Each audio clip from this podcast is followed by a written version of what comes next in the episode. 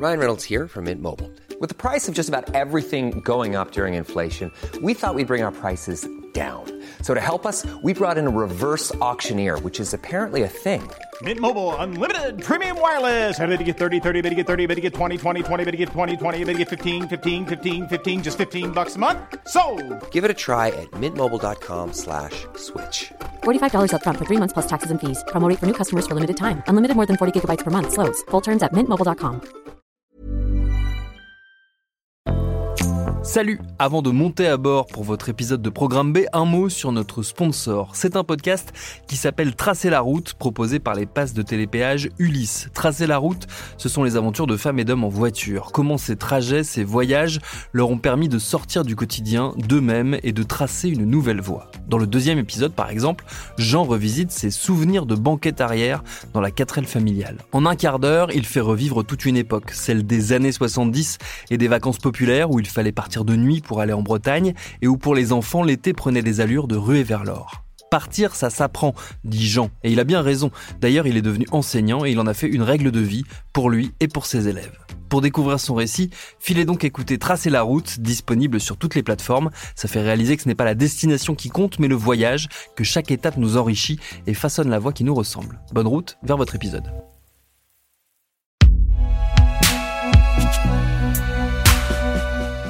Par Binge Audio. J'ai l'impression d'avoir dit des trucs trop nuls par rapport à la dernière fois. Oh. C'est terrible. Elle, c'est Sarah. Vous la rencontrerez plus tard dans cet épisode et vous pourrez vous rendre compte que contrairement à ce qu'elle pense, elle n'a aucune raison de s'en faire.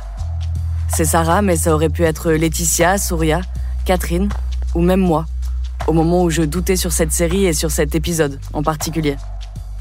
Pourtant, les questions de genre et de diversité, je connais. C'est mon domaine d'expertise. Alors pourquoi les femmes interviewées pour ce podcast doutent? Pourquoi elles se reprennent alors que les hommes s'affirment? Pourquoi elles s'inquiètent du montage et du son de leur voix? Peut-être parce qu'on leur a fait comprendre pendant des années que la musique c'était un truc de mec. Que quand on s'adressait finalement à elles, c'était pour leur demander ce qu'elles faisaient là ou si elles avaient besoin d'aide pour brancher leur câble. Peut-être parce qu'elles ont dû faire leurs preuves deux fois plus pour montrer qu'elles savent jouer, mixer, organiser et bouquer. Aujourd'hui, et même si elles restent moins nombreuses, elles ont les pieds bien ancrés dans la musique en Belgique. Décidées à faire de la place pour les suivantes et à réinventer les codes.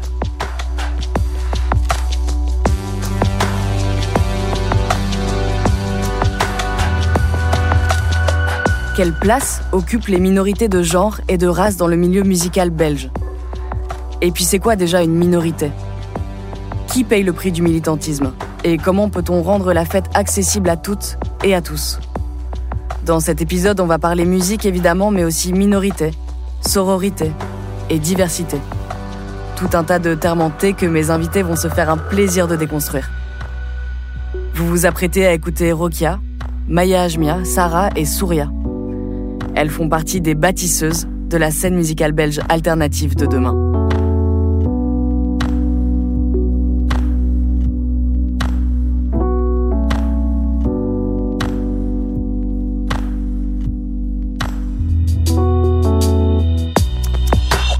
Ça vous est déjà arrivé de douter? Vous avez déjà eu peur de ne pas être à votre place De ne pas être légitime?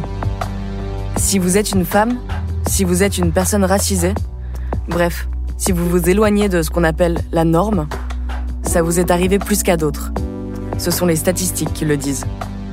Souria Sherfi est la fondatrice de Psst Mademoiselle, une plateforme féministe intersectionnelle qui s'est donnée pour mission de rendre les femmes plus visibles dans la musique. Depuis 2018, avec son collectif, elle organise des concerts, expos, ateliers et conférences. Ce sentiment d'illégitimité, Souria le connaît. Bah, il y a un truc qui est étudié qui s'appelle le Minority Complex qui, qui clairement définit le fait qu'en tant que personne qui a grandi au sein d'une minorité, on t'a toujours dit que tu allais devoir travailler plus, plus pour avoir les mêmes, euh, les mêmes retombées ou les mêmes droits qu'une personne blanche. Et je pense qu'il y a clairement de ça. Moi, je, je sais que c'est un peu les discours que j'ai entendus euh, de mon père. Et avec Miss Mademoiselle, j'ai eu ça très fort au début de, ben, de ce syndrome de l'imposteur classique euh, où je fondais une plateforme, mais euh, mais j'avais jamais jamais organisé d'event, j'avais jamais moi-même je fais pas de musique donc je suis un peu genre ok qu'est-ce que tu fous là tu vois? Et j'ai vraiment j'ai vraiment eu du mal avec ça à, me dire que ce que je ce que je faisais était légitime et et qualitatif en fait et c'est que maintenant que j'ai un peu plus de confiance en moi à ce niveau-là mais c'est vraiment pas facile.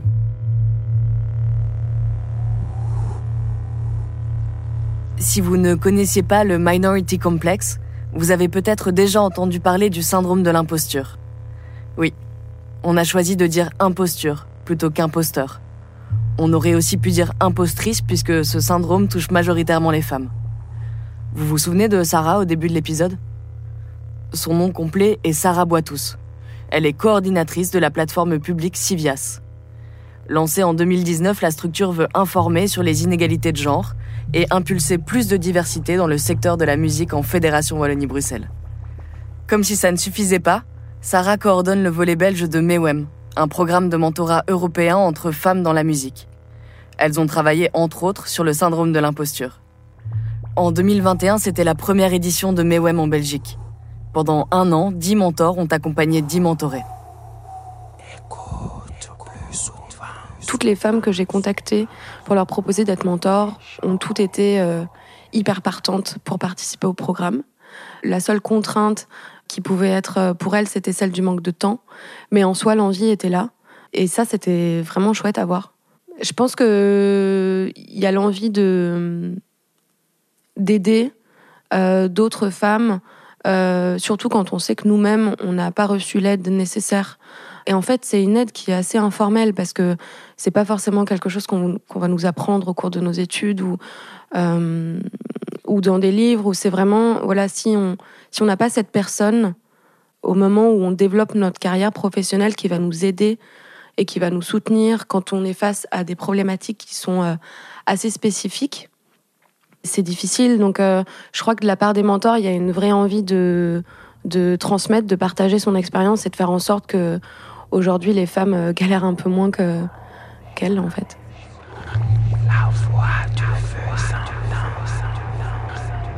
Se serrer les coudes et faire en sorte que les suivantes galèrent moins que les premières, c'est aussi ça qui se cache derrière le mot sororité. Mewem a aidé à créer un réseau de femmes qui manquait au sein de la scène musicale belge. Ce programme n'existait pas quand Maya Ajmia Zalama s'est lancée. En 2017, la bruxelloise participe à un camp d'été décolonial qui fait grand bruit dans les médias français. À son retour, posée sur les marches de l'église Sainte-Catherine dans le centre de Bruxelles, elle imagine avec une amie un groupe de parole qui deviendra plus tard le collectif Blé d'Art. Un espace où des jeunes issus de l'immigration s'expriment à travers l'art et la culture. Trois ans après la création de Blé d'Art, Maya Ajmia devient pour d'autres le modèle qui lui a manqué étant plus jeune. Quand je vois ce que je suis en train de créer, je me dis je peux pas arrêter. Quand tu vois l'impact que ça a sur des parcours de vie, pour moi c'est important de donner un truc qui m'a trop manqué. J'aurais vraiment voulu avoir des représentations, des, des mentors, euh, et je l'ai eu un peu plus tard dans ma vie. J'aurais voulu à 16 ans rencontrer des personnes qui me ressemblent, qui sont un peu plus âgées, qui sont actives dans des milieux euh, artistiques, euh, culturels et qui montrent un peu le chemin, quoi. S'il est si difficile pour celles qui veulent se lancer dans la musique de trouver des modèles, c'est parce qu'en Belgique comme ailleurs, les femmes restent peu nombreuses dans le secteur. Comment on le sait? Parce qu'on s'est mis à les compter. Sarah Boitous, coordinatrice de Civias, la plateforme qui, depuis 2020, compte les femmes dans le secteur musical belge. C'est important d'avoir des chiffres parce qu'aujourd'hui, les chiffres sont des preuves. Sinon, on reste sur un stade de, l'impression et on n'atteint jamais ce stade du, constat qui est, indéniable. Les chiffres, ça nous permet aujourd'hui de montrer clairement que les femmes sont moins nombreuses et qu'elles sont moins nombreuses aux postes décisionnaires et aux postes de pouvoir. Par exemple, dans le rapport numéro 1 de Civias, donc qui est sorti en 2020, euh, on a vu que seulement 28% des postes de direction étaient occupés par des femmes et c'est 17% de femmes aux postes de programmation artistique, qui sont des postes de représentation et de pouvoir. C'est-à-dire que c'est à ces postes que se joue ce qu'on va transmettre euh, comme image, comme représentation euh, au public et à la société. Donc les femmes ont moins accès à ces postes et, c'est un véritable problème. Alors je sais pas hein, s'il y avait plus de femmes programmatrices par exemple. Est-ce qu'il y aurait plus de femmes sur scène? Je pense que oui. Je crois qu'en fait, euh, on n'aurait surtout pas la même vision du, du secteur euh, de la musique. Enfin, j'espère en fait. Ce qu'esquisse Sarah, c'est que si les chiffres sont importants, ils ne sont pas suffisants. Puisque 50% de femmes embauchées veut dire parité, mais pas égalité. Puisque bouquer une femme ne suffit pas à ce qu'elle se sente respectée et en sécurité au moment de venir performer. Et parce que la musique reste un boys club, celles qui en font partie ont dû jouer des coudes pour pouvoir s'imposer. Bamba est un pilier de la scène musicale belge depuis plus de 20 ans. Elle fait le même constat. Dans un milieu toujours dominé par les hommes, blancs qui plus est, les codes peinent à se renouveler. Papa loco, où nous c'est papillon, la beauté nouvelle bayagoué.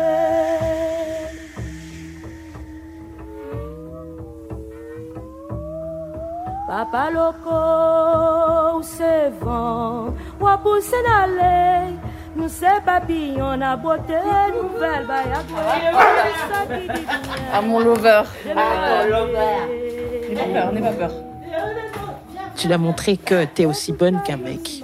Et la vision des femmes dans un métier entre guillemets d'homme, c'est vraiment une histoire de celui qui pisse plus loin, quoi. Eux, je pense que les mecs se sentent menacés dans leur profession et euh, dans certaines professions. Et euh, ah oui, mais tu mixes avec quoi? Ah mais oui, mais euh, mais tu veux que je mette tes câbles euh, ou qui te posent même pas la question et qui prennent tes câbles et qui les mettent quoi tu vois et tu fais mais non tu touches pas il y a des gens qui, euh, qui te demandent ta playlist avant euh, que tu que tu mixes enfin tu vois des trucs comme ça et tu te dis mais mais mais, mais ça va ou quoi enfin est-ce que tu le ferais? Ou encore pire c'est des questions que j'ai eues et que Fatou aussi a eu, c'est euh, du genre, mais euh, ah oui, t'es là, et qui garde l'enfant? Enfin, et, et, et, toi, tu dis, mais euh, qui garde tes enfants à toi? Vous l'entendez, cette répartie? Rokia Bamba, c'est le respect qui s'impose après quelques mots, un éclat de rire et deux, trois punchlines bien placés. Elle l'admet, pour elle, plus besoin de faire ses preuves ni d'essuyer des remarques déplacées. Mais ça n'a pas toujours été le cas. Ce qui fait la différence aujourd'hui, selon elle, c'est sa notoriété. Rokia Bamba, ben, tout le monde connaît, tu vois, ce nom circule. Et grâce à ça, tu arrives à, à, un niveau où les mecs vont pas commencer à te faire chier comme si tu étais une débutante. Ils voient que tu l'es pas.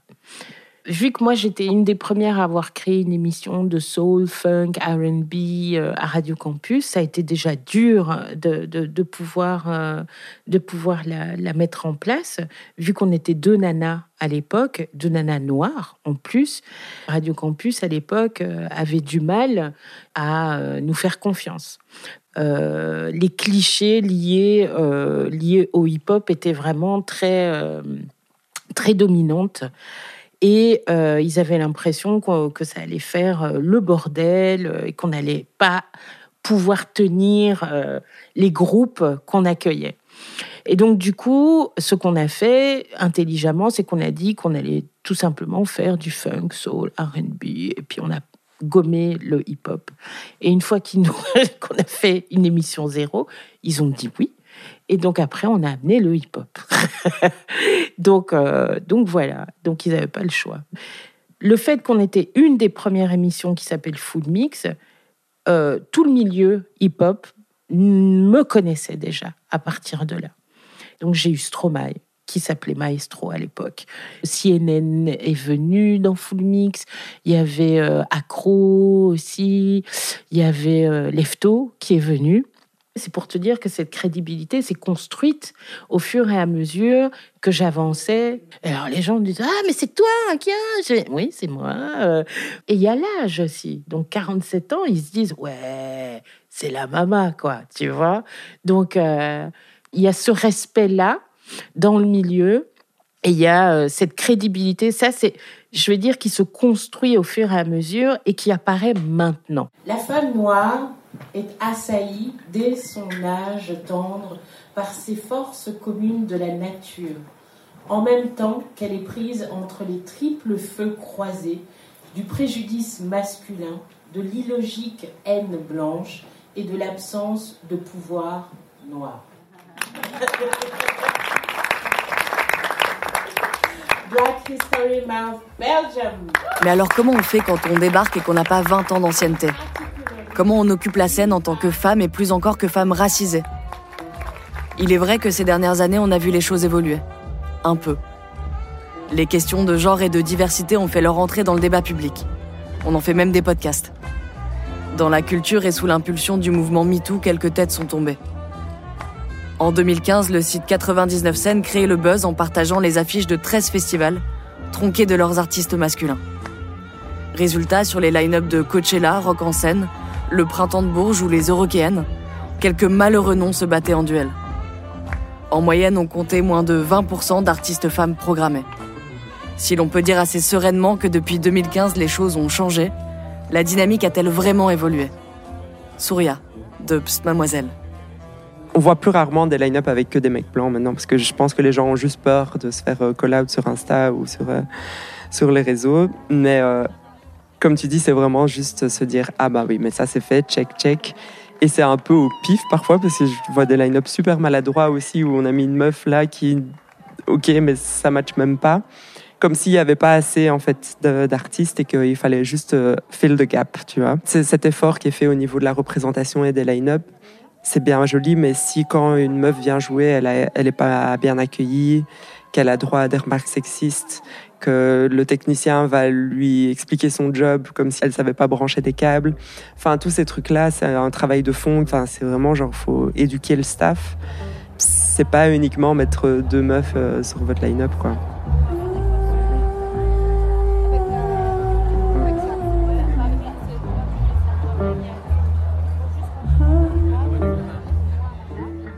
Des line-up maladroits, Maya Ajmia en a déjà rencontré. D'après elle, des membres du collectif Blédart, dont elle fait partie, ont déjà été utilisés comme carte joker diversité. Ce sont ses mots. Aujourd'hui, elle se méfie des line-up 100% féminins et de l'inclusivité comme argument marketing. le nombre d'artistes femmes encore plus racisées euh, qui débutent en Belgique et qu'on fait que programmer dans des trucs euh, où il y a que des femmes ou euh, et pareil pour nous euh, au sein de Blétart, le nombre de fois qu'on a été programmé à des soirées euh, en DJ, tu te demandes est-ce que je suis un outil de marketing ou est-ce que on me prend pour pour ce que je suis? Et je me rappelle une fois où on avait été booké, on était deux du collectif à avoir été booké à une soirée et c'est vraiment en mode world music, euh, très, euh, très diversité et tout, mais c'était pas du tout. Enfin, genre les DJ qui avaient avant et les groupes live qui avaient avant, ça n'avait rien à voir avec le style de musique que, que je mixais en tout cas. Moi, je mixais essentiellement euh, du rap français, de la musique à chicha. Et là, je me retrouve avec des gens qui voulaient avoir en mode du, du Tiken Chafakoli. Enfin, c'est caricaturé, mais c'est ça. Et là, je me rappelle m'être fait la réflexion, mais plus jamais j'accepte ce genre de booking si je suis pas sûre de, de quel type d'ambiance c'est. Et depuis, euh, on pose souvent plus de questions quand on est booké. On nous dit c'est quoi le public? Est-ce que vous savez quel genre de musique on joue? Parce que ça nous est, ça nous est déjà arrivé aussi euh, d'être booké et de préciser nous-mêmes quelle musique on joue. Enfin, ce que je comprends pas, soit tu sais, soit tu, poses la question. Et puis euh, que la personne par mail nous réponde. Par contre, une fois du Joule, c'est ok, mais passez pas trop de Joule alors que c'est un, des artistes qu'on mixe le plus. Ben, pourquoi tu nous appelles en fait si c'est pas pour jouer du joule ou de la musique comme ça? Il y a un mot de jargon qui existe pour ce que Maya Ajmia décrit. On appelle ça le tokenisme. Tokenisme comme token, de jeton. En gros, il s'agit d'intégrer quelques personnes issues des groupes sous-représentés pour donner une illusion de diversité. Par exemple, booker une femme en première partie d'un line-up exclusivement masculin, ou encore faire jouer une personne non blanche au milieu d'une soirée qui n'a rien à voir avec son style de musique, comme c'est arrivé au collectif Blédart. On donne une impression de diversité sans faire bouger les choses en profondeur. Et tant qu'on y est, est-ce qu'on peut en parler de ce terme, diversité? Ça a été compliqué de trouver les bons mots pour cet épisode. Toutes les personnes interrogées se questionnent aussi sur les termes à employer et ceux à éviter. Souria, par exemple, préfère parler de groupes sous-représentés, plutôt que de minorité. Quant au terme diversité, Sarah Boitous de la plateforme Civias et du programme de mentorat MEWEM préfère l'éviter. Quand on promeut ou quand on favorise la diversité, c'est euh, alors accepter qu'il y a une norme et que cette diversité, euh, bon, c'est des gens qui sont un peu à côté de la norme. Et c'est cette norme qui pose un problème. Euh, c'est pas, euh, pas la diversité qu'il faut augmenter, entre guillemets. Donc c'est un terme qui est un peu, euh, qui est un peu étrange. Puis diversité de quoi, en fait? En fait, il n'y a pas un manque de diversité. hein, euh. La, la- diversité est partout, effectivement, dans la société. C'est juste qu'elle n'est pas euh, visible ou moins présente à des postes où la norme domine. Mais il n'y a pas un manque de diversité. Et donc, il ne devrait même pas y avoir un- une nécessité de, de- favoriser cette diversité. Peut-être qu'on peut voir ça dans l'autre sens. C'est-à-dire que de plutôt, plutôt que de toujours dire, voilà, il faut qu'il y ait euh, 50% de personnes euh, euh, euh, discriminées ou, euh, ou de minorités, c'est-à-dire c'est comme si on leur demandait euh, à toutes ces personnes-là qu'on considère un peu comme différentes et comme autres de, de, de, de se serrer euh, bien fort là dans ce 50%. En fait, peut-être qu'il faut pas passer par là, mais plutôt se dire, OK, on, on va voir ce qui cloche dans cette norme euh, blanche, euh, cis, euh, hétérosexuelle, euh, qui forme cet autre 50%. Et est-ce que c'est pas ça plutôt qu'il faut déconstruire plutôt que d'aller chercher absolument de la minorité pour remplir ce quota des 50% Enfin, je sais pas, je me dis qu'il y a peut-être un truc à, à, à twister en fait.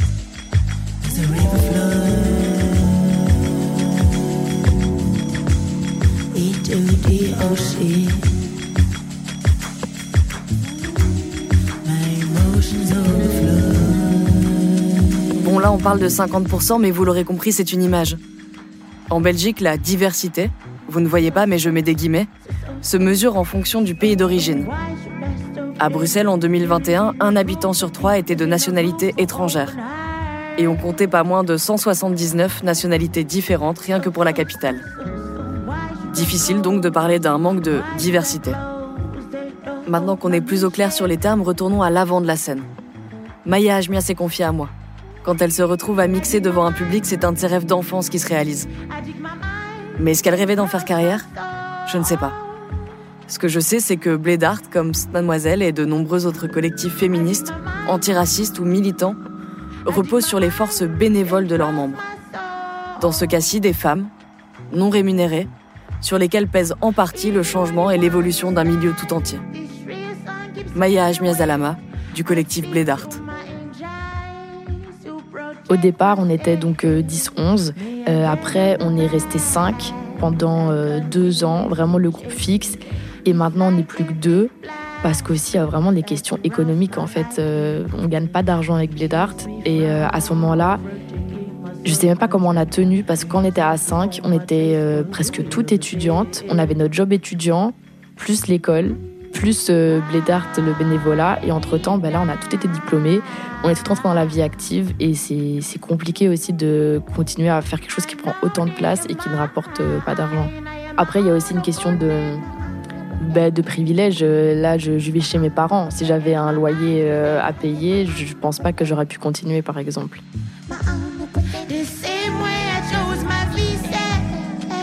Moi, je me paye pas avec Mademoiselle. Souria, de Mademoiselle. Euh, par contre, j'ai mon boulot à côté qui fait que j'en dépends pas financièrement et ça, c'est un luxe et c'est, c'est pour ça que je peux le faire. Clairement, il y a une stabilité à côté qui me le permet. Après, surtout quand j'étais toute seule, c'est beaucoup de. Ben, c'est une charge mentale super lourde de te dire que tu as ton boulot qui est clairement exigeant et qui ne se limite pas à un 9 to 5. Et puis, euh, en plus de ça, avoir ton projet à côté, avoir la sensation de pas avancer, d'avoir une to-do qui, euh, qui n'en finit pas, de trucs administratifs de l'enfer. Tu sais plus où donner de la tête et tu te sens dépassé, quoi. Et de pas se payer, parfois, ça peut être frustrant. En tout cas, avec Mademoiselle, on a toujours mis un point d'honneur à bien rémunérer les gens parce que ça sert à rien de mettre des meufs en avant sur scène si après elles sont mal payées. Parce que c'est pas parce que euh, moi je me m'étais pas payé jusqu'ici que j'ai envie de tirer d'autres gens dans, dans ma galère et de dire ben vous venez, euh, c'est comme ça, on se paye pas. Et je pense que il y a ce truc de se dire oui mais je fais ça parce que c'est important et je me paye pas et de faire un peu les super héros mais en fait c'est pas c'est pas hyper sain quoi. Il faut être euh, honnête avec soi-même et tout travail mérite salaire en fait. Donc euh, si on l'exige pour d'autres personnes faut savoir l'exiger pour soi-même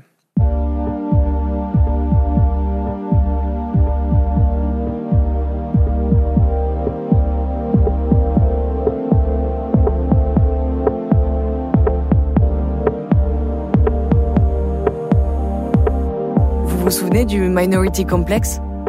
Comment on appelle des femmes qui combinent un boulot, des études et un projet militant? Si on leur applique volontiers le terme de Wonder Woman, Surya et les autres ont flirté avec le burn-out militant et sont maintenant conscientes qu'il faut être vigilante. Être engagée, ok, mais pas aux dépens de leur santé, qu'elle soit physique ou mentale. Quand on écoute Maya Ajmia et Surya, on se dit que côté finance, il y a peut-être un truc qui cloche. Qu'on n'est pas face à des négociatrices nées, quoi. Pourtant, il y a un point sur lequel elles ne transigeront pas. Si l'argent doit sortir de certaines poches, ça ne sera pas celle de leur public.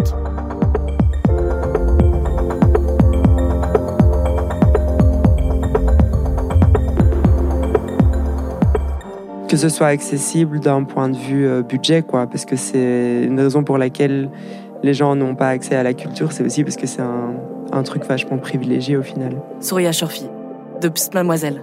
La plupart du temps, on s'allie avec un lieu et du coup, ben, il y a une demande de subside qui est faite avec le lieu, etc., pour qu'on ait un budget et du coup ne pas compter sur un, des frais d'entrée qui soient pas accessibles à tous et à toutes.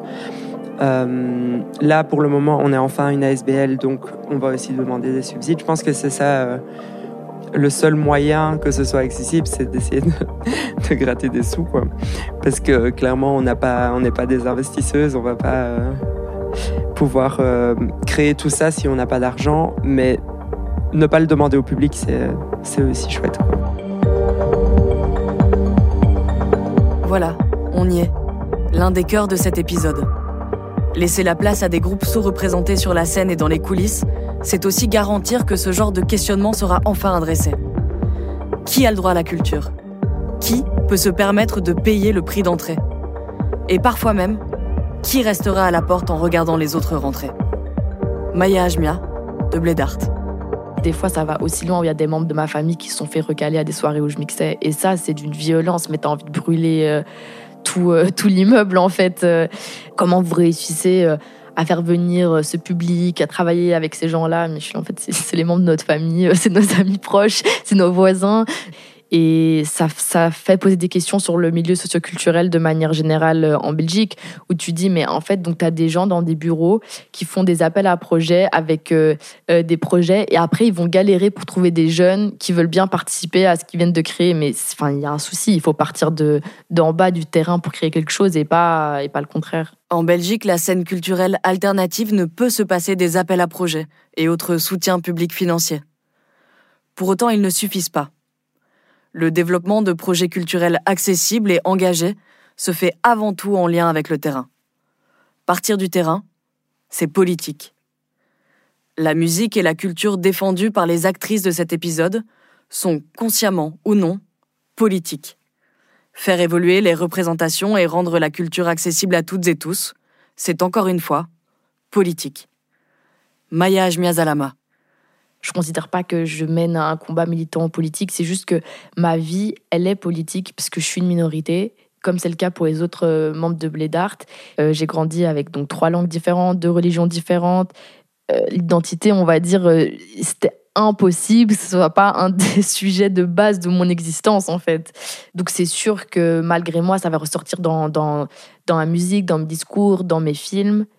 Mais il y a plein de fois où c'est pas du tout c'est pas du tout réfléchi. Quand je mixe au KVS et que euh, je mets du Jaja et Dinas dont je suis ultra fan et que tu as tout le public qui commence à sauter et à, et à, crier le refrain, moi mon cœur il bat de dingue, je suis en train de vivre un moment incroyable. Je suis pas du tout en train de me dire que je fais un truc militant alors qu'après on me dit mais tu te rends compte, tu as fait rentrer des jeunes euh, au KVS avec les moulures euh, en or là sur le plafond qui en sont en train de chanter du Jaja et Dinaz. Enfin, c'est incroyable. Et c'est après je me dis ah ouais, ah ouais, j'avoue, il y a un truc politique derrière. Mais sur le moment même, euh, non, ce serait bizarre de calculer tout ce genre de trucs aussi. Jaja et Dinaz, dont parle Maya Ajmia, est un groupe de rap français d'origine tunisienne et algérienne.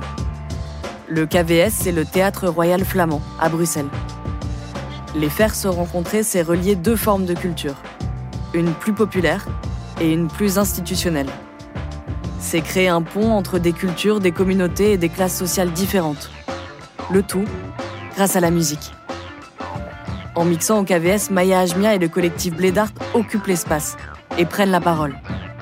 Plus encore, elles passent à l'action. Parce que si les récits des personnes minorisées sont importants, Pour de nombreuses artistes, musiciennes et militantes, il est temps de passer à l'action.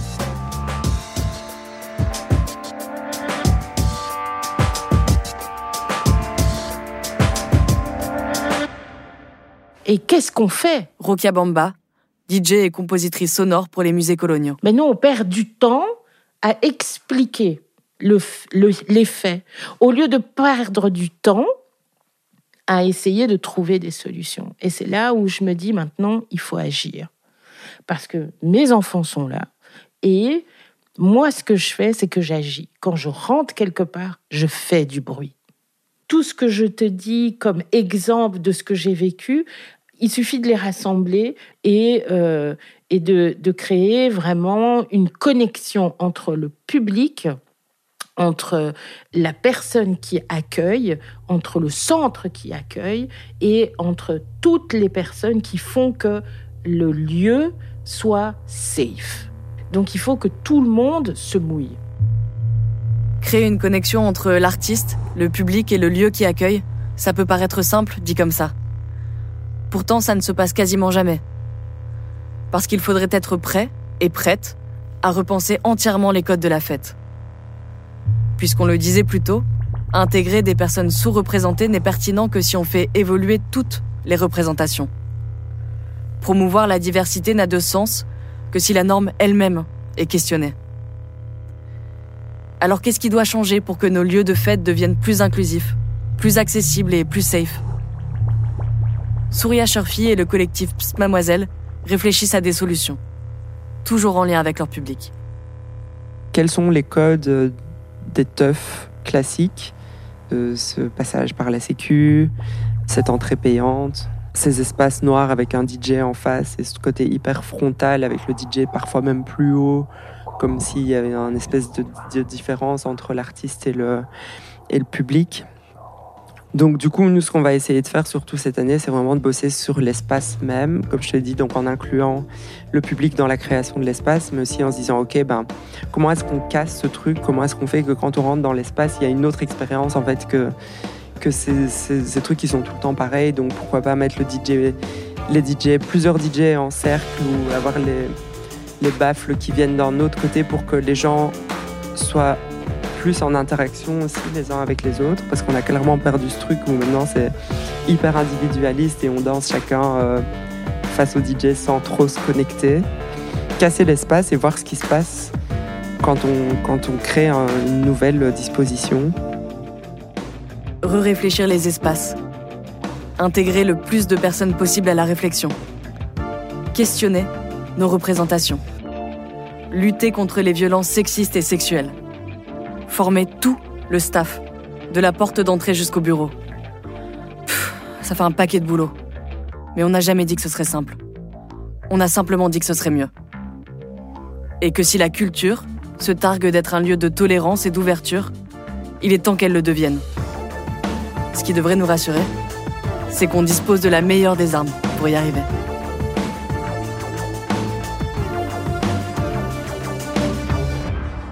La musique est une arme, elle est contestataire, elle permet euh, de se positionner.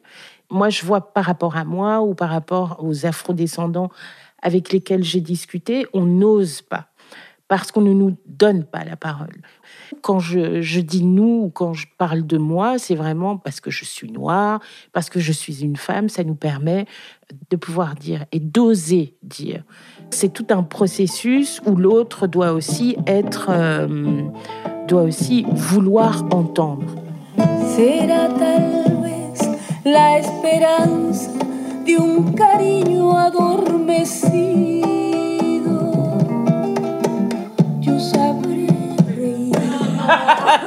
Yo sabré llorar. Yo sabré entregar de mi cariño. Negra, negra que te quiero. Negra presuntuosa. Que me estoy muriendo de darle tu boca.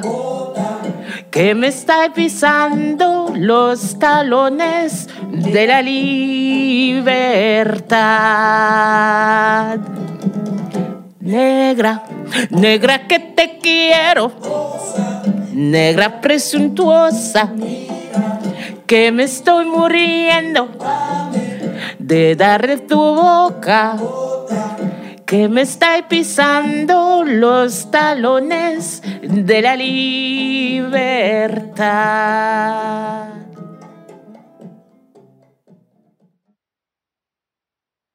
Paris Hilton, Alizé, Justin Bieber, Samina Seri, Geneviève de Fontenay. Oui, ok, vous les connaissez, mais est-ce que vous les connaissez vraiment Vraiment? Bien souvent, on croit savoir deux, trois trucs sur ces personnes, mais en fait, leurs histoires sont bien plus complexes qu'on veut bien nous faire croire. Avec des vies faites de drames, de traversées du désert, de peine et même de trahison. Oui, même de trahison. Tout ça, vous le découvrirez en écoutant Connaissez-vous l'histoire sur toutes les plateformes.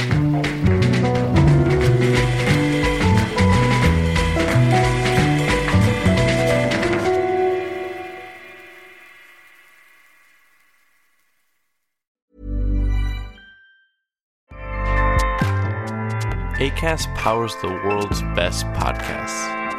Here's a show that we recommend. Hi, I'm Jesse Cruikshank. Jesse Cruikshank. I host the number one comedy podcast called Phone a Friend. Girl, let's phone a friend. Not only do I break down the biggest stories in pop culture with guests like Dan Levy and members of InSync, I do it with my own personal boy band singing jingles throughout because it's my show. It's your show, girl. New episodes of Phone a Friend Yeah. drop Thursdays wherever you get your podcasts. So work it, girl. Yeah, work it. Okay, that's enough. ACAST helps creators launch, grow, and monetize their podcasts everywhere. ACAST.com.